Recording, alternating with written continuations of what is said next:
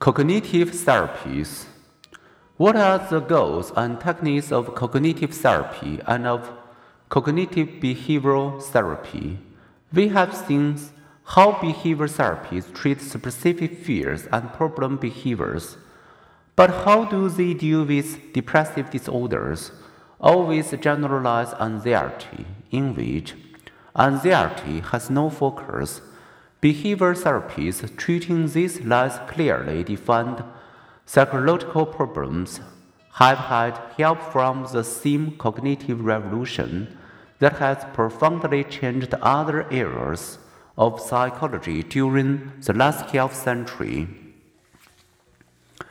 The cognitive therapies assume that our thinking colors or feelings between an event and our response-less mind, self-blaming and overgeneralized explanations of bad events are often an integral part of the vicious cycle of depression.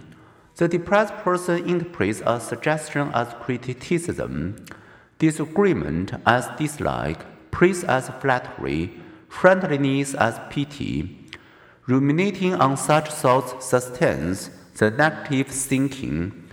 If such thinking patterns can be learned, then surely they can be replaced.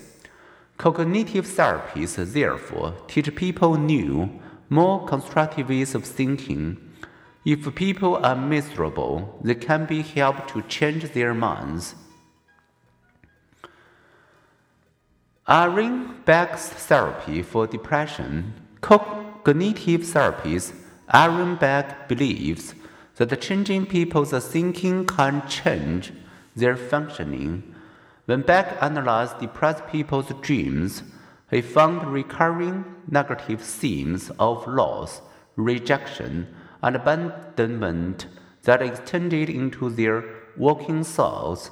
Such negativity even extends into therapy as clients recall and rehearse their feelings and worst impulses, with cognitive therapy, Beck and his colleagues sought to reverse clients' catastrophizing beliefs about themselves, their situations, and their futures.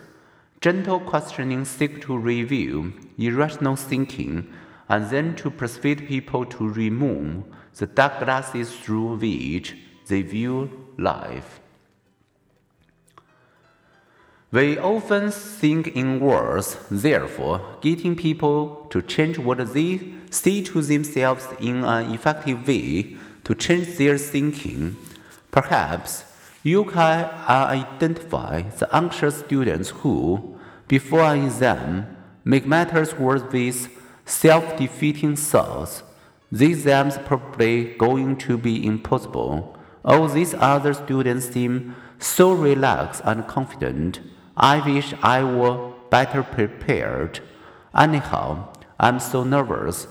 I'll forget everything.